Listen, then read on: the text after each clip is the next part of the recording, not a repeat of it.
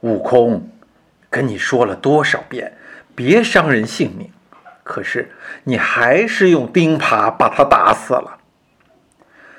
哎，为师不缺你一个挑担子的，你还是回你的西海龙宫去吧。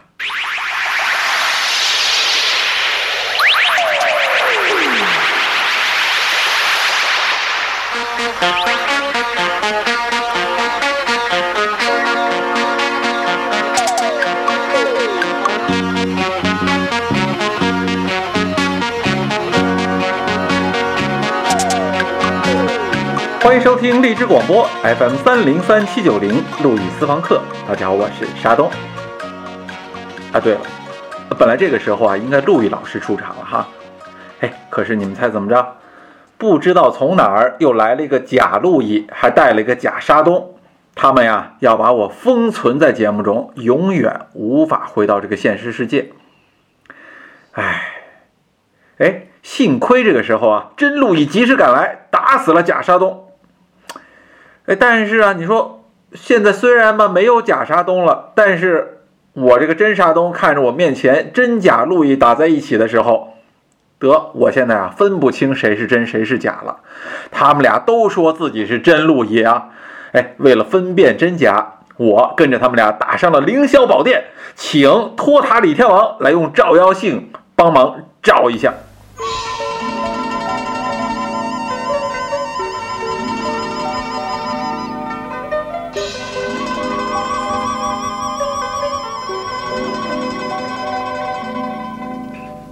李天王，李天王，哎，你好，你好，你好，你好，哎，哎呦，您这个塔还挺有意思哈，好玩吧？哎，对对对，这个在动画片里见过，哎，但动画片里看您这个塔都是拖着的，可你今儿这个实际塔是攥着的哈，哎，好像还能变大变小，哎，对呀、你看，你看我这还能还能调节震动呢，你看，哦。你看，一共有一共有四个档，听到没？哦。哦哦哦哦，哎哎哎，得得得啊，行行行，呃，那个，呃，是是这样，我今儿找您啊，我不是玩这个，我我今天我有一个那你那你找我干啥呀？哎，我遇上这么一个难处啊，遇上一个问题，麻烦。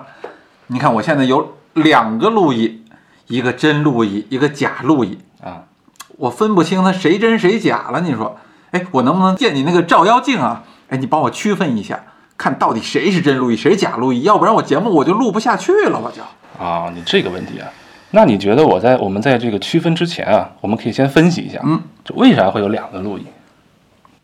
啊，对呀，呃，为什么会有两个路易呢？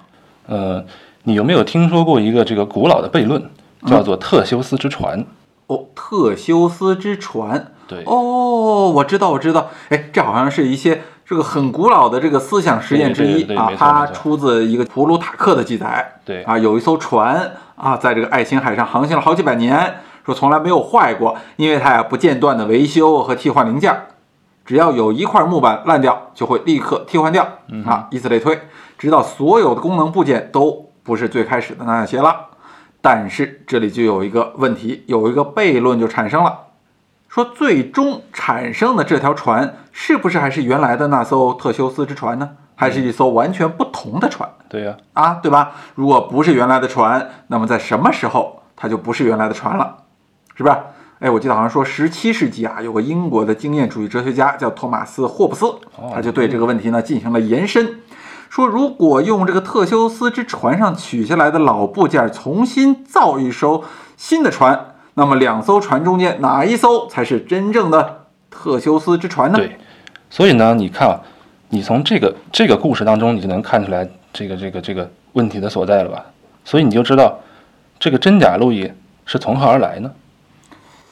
哦，你是这个意思啊？哦，我明白了。那您是说这个路易就是这个爱琴海上的特修斯之船啊？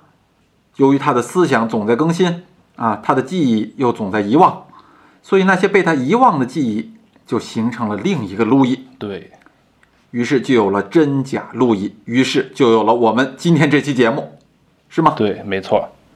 哎，但是啊，既然是一个古老的悖论，那么我们怎么样才能用照妖镜分出这二者的真假呢？又怎样才能解决这个古老的悖论呢？那你看啊，我这个照妖镜呢，嗯它它只不过是一面普通的镜子，嗯，只不过呢，我们在平时照镜子时啊，看到的是一个影像，对吧？但是我们当它称它为照妖镜的时候呢，看到的是什么呢？是什么呀？它是原理，呃什么原理啊？就是反射的原理。反射。当你照镜子的时候，你看到什么呢？我看看，我看看。哟，谁这么帅呀、那那是我，那是这我，这旁边那是你。哦，嗨，嗯，行行，那那反正这是看见我了啊。对呀看见我自己了你自己吧啊。你看到你自己是一个局部呢，还是一个整体呢？哎，我看看啊，哎，这应该是个整体，这对呀、为什么看到的是一个整体，而不是一个局部呢？那要是局部，那不是照片儿吗？对呀、这个就是镜子的意义所在。嗯，它呢能反映出一个完整的事物，哦，这么回事儿。而这个事物呢之所以是完整呢，是因为它具备了这个完整的形式，但呢它不是一个完整的实体。嗯，也就是说，镜子里的人啊，他虽然不存在，他虽然是幻觉，对但是鼻子、眼睛、嘴巴、耳朵一个都不少。对，而且你而且你看你在你在这个角度看你的耳朵，对吧？嗯你可以你可以转过来，对吧？啊，没错，就没错，没错，没错，我转，他也转。对，哎，真棒，哎，那么我就可以来思考啊，就如果镜子里面映出来一杯水，嗯然后呢，你把这个水给倒了，嗯倒完了你再你你再倒一杯水放那儿，你看那个镜子里的水，它还是不是一杯水呢？还是不是原来的那杯水呢？嗯，那应该不是了吧？它还是啊，啊，为什么呀？你看啊，你在镜子里你只能看到水的这个形式，对吧？嗯，你不能喝，你不喝你怎么知道它不是那杯水呢？我懂，就是说，在现实中，它一定不是原来那杯水了。，对，但是在镜子里，它还是原来那杯水。哎，对对，这个呢，就是问题所在。这个特修斯之船呀、它虽然换了零件儿，但是呢，每一次换零件儿呢，这个船都是原来的形状，没有改变。所以说呢，这艘一直航行在爱琴海上的这个特修斯之船呢，它是真的。那照您这么说，这个思想一直在更新，在节目中间不断改变，在生活中不断颠覆的路易，它是真的。对，哦，哎，那为什么另一个由记忆组成的路易它就是假的呢？啊，那那你再看看刚才我们说的这个特修斯之船这个这个故事啊，那第二艘船从哪儿来的？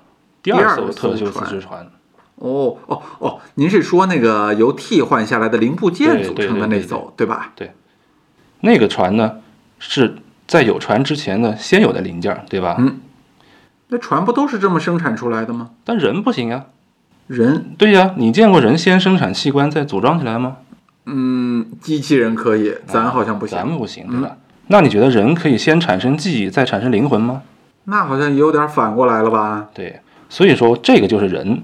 人呢是在这个母体和胚胎中啊，由一个这个受精卵，让从一个整体发育出来的。局部呢，它从来没有从整体中割裂过。嗯，所以呢，机器是先有零件，再组成一个整体，而人呢是从一个整体发展而来。哦，我懂了。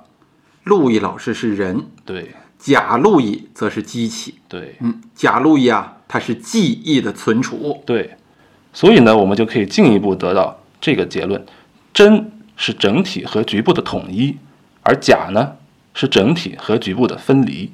嗯感谢托塔李天王，现在我终于知道哪一个是真路易，哪一个是假路易了啊！谢谢谢谢。哎，对了，天王，嗯，嗯，您这个塔能借我玩几天吗？啊，不行，明天那个东京热，他们那边还要呢。哦，啊，那好吧。啊，不管怎么说，我反正知道真路易是谁，假路易是谁了。哎，话说那个假路易，你给我站住！我弄死你！我要。且慢，且慢，且慢。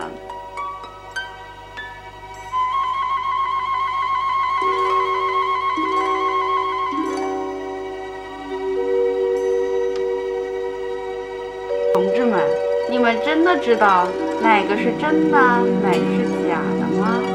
哟，观世音菩萨，你来干啥呀？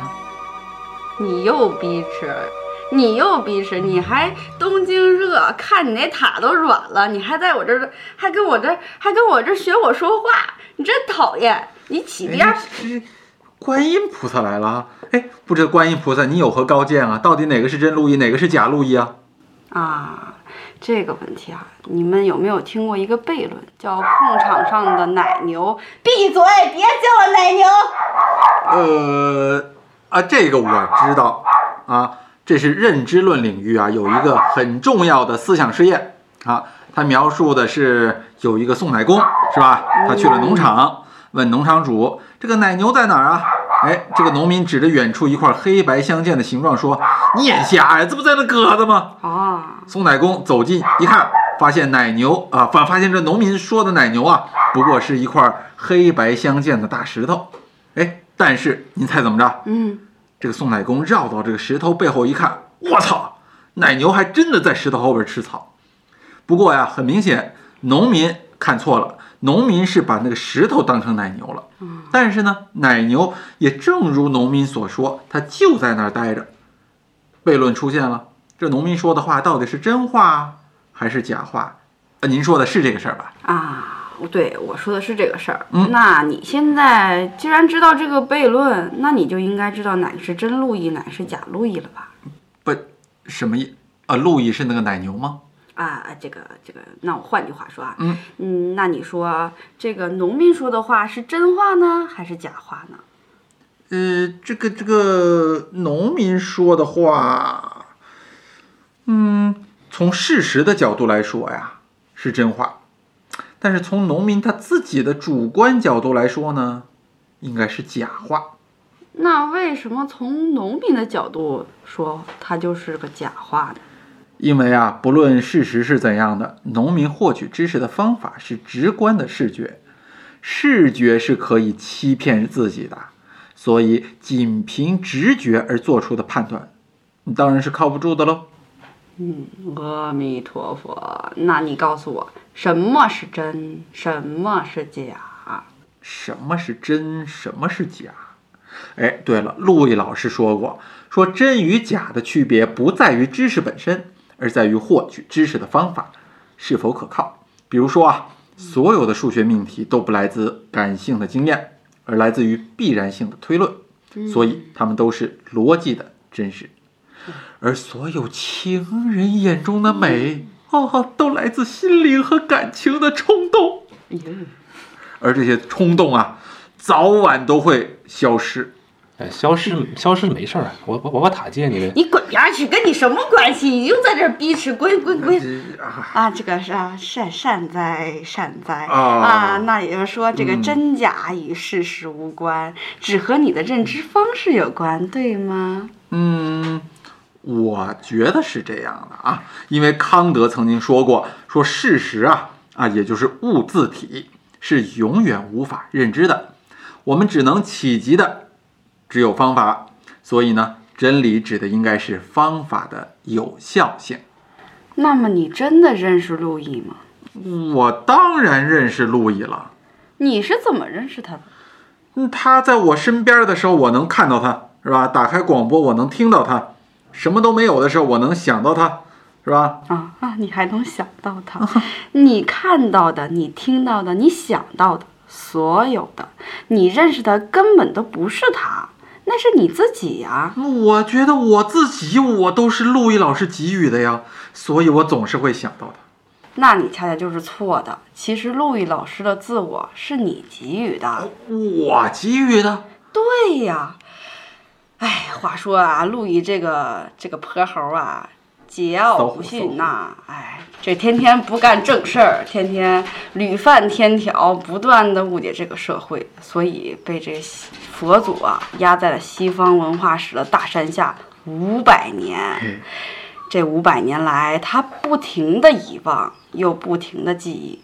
他吸取了山的记忆，又把遗忘还给了山，所以他早已经不知道自己是谁，直到你来给他解开了这个封印，带着他把西方文化史传播给了这个世界的。听着我怎么像唐僧啊？哎，但即便如此，我只是解放了陆毅，我也没有给予他自我呀。哎，这你就不知道了。在路易被压着的时候啊，我有一天经过，看见他，我去买菜，问他，说：“你还会误解这个世界吗嗯，他怎么说呀？？”他特别的特别高傲，跟我说：“这个世界根本就不存在正解。路易老师说的对呀。那我又问他，啊，那世人要是误解你怎么办呀？呃，他又怎么说呢？他更帅，他高冷的跟我说，他会按照世人的误解活着。嗯，所以他早就没有自我喽。不，是他的自我存在于你的认知之中。存在于我的认知之中。对，哦，我明白了，我明白了。啊，路易老师的自我，他也存在于所有的听众心中。每一个听众都是按照自己的误解塑造着自己心中的路易。哎，这就是加德默尔在《真理与方法》中提到的误解。对。那么你现在就知道哪个是真路易了吧？哎，如果这么说的话呢，对于我来说，嗯，我认识到的是真路易；而对于听众来说，他们认识到的是真路易。那路易本身呢？路易本身就像物自体一样呗，无法被认知，是一个无关于我们的外在世界，我们压根儿就无法证明它的存在，所以路易本身，嗯那就是假的喽。那菩萨，那两艘航行在海上的特修斯之船，哪艘是真的呢？你怎么又死过来了？赶紧死回去，滚远一点，死得远一些，不要让我看见你，还学我说话。你说哪个是真的？那当然是前一艘了。为什么？当然是换下来零件重组的那艘是真的呀。啊，这又是为什么呀？刚才不说那个被换零件的那艘是真的吗？哎，你看啊，这个零件要是不拆下来，你会认识它吗？嗯，不拆下来，我当然就不知道这个船是怎么回事了呗。所以呀，你是通过这些零件认识的这艘船，对不对？啊，没错。那第一条船呢，它永远是个整体，你永远无法认识它的零件，嗯，好像是的。所以这些零件和船都跟你没有关系，除非……啊，除非他们这些零件啊被换了下来。对，无量佛善哉善哉。哦，所以啊，那个不断更新思想的路易是假路易，哦，是吗？因为他永远没有和我们有交集啊。为什么呢？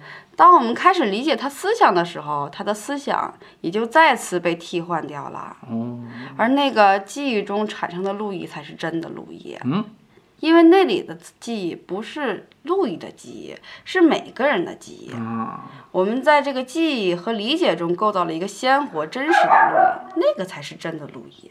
哦哎，我明白了。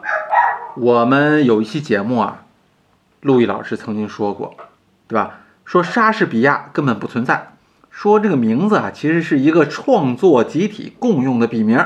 哎，这个我们虽然无从证实啊，但是无法否定的是，我们在对莎士比亚的阅读中找到了自己。每个人都成了哈姆雷特，每个人也都成了罗密欧，每个姑娘也都是朱丽叶，从而实现了自己心里的啊莎士比亚。嗯，你明白就好了。菩萨，这就是你的不是啦。你不能用一个人的主观认知去否定客观存在呀。你还不死远一点儿！我要发作了！你个小银枪！你上次说嫦娥喜欢你，我还去问嫦娥，你说人家什么来着？说人等你三天三夜。对呀，我有塔呀哎。呦，人家人家差点把我一巴掌呼出来，说根本就没有这个事儿，你就知道在你的主观世界里。我主观意淫，我意淫总得有个客观对象吧，要不然我意淫谁去？你们老说一千个观众眼中有一千个哈姆雷特，那哈姆雷特总得有一个固定的文本吧？嗯它得是本书吧？啊，对，所有人看到的哈姆雷特虽然不一样，但他们看到的书得是一样的。书是一样的，但莎士比亚是多样的，莎士比亚的想法是多样的，但他的想法一旦成为这书，他就死掉了。这个书成了之后，就跟莎士比亚没有关系了，他没有更改的权利，也没有对话了。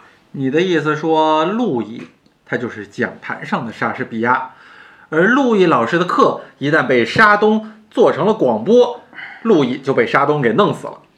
那你们既然承认路易和莎士比亚一样都是活着的，其实也就是承认了只有那个思想在不断更新的路易才是真路易啊。更新的不是路易，是路易的思想；活着的也不是路易，而是心读者心中的理解。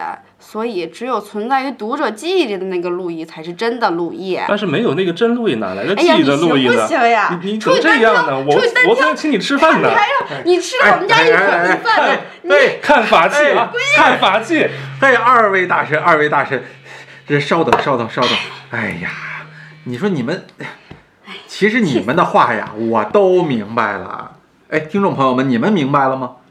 这个李天王啊，给我们的是一个能反映出真实世界的镜子啊，而观音给我们的是一个没有真实世界的自我。至于两艘这个特修斯之船，究竟哪艘是真的，哪艘是假的啊？农民的奶牛到底在不在控场上？嗯，而我究竟是该要真实的路易，还是真实的自我？这些问题啊，我们是永远纠缠不清楚的。我看我们还是上西天找如来佛祖帮忙解决吧。不用上西天，这儿就是西天。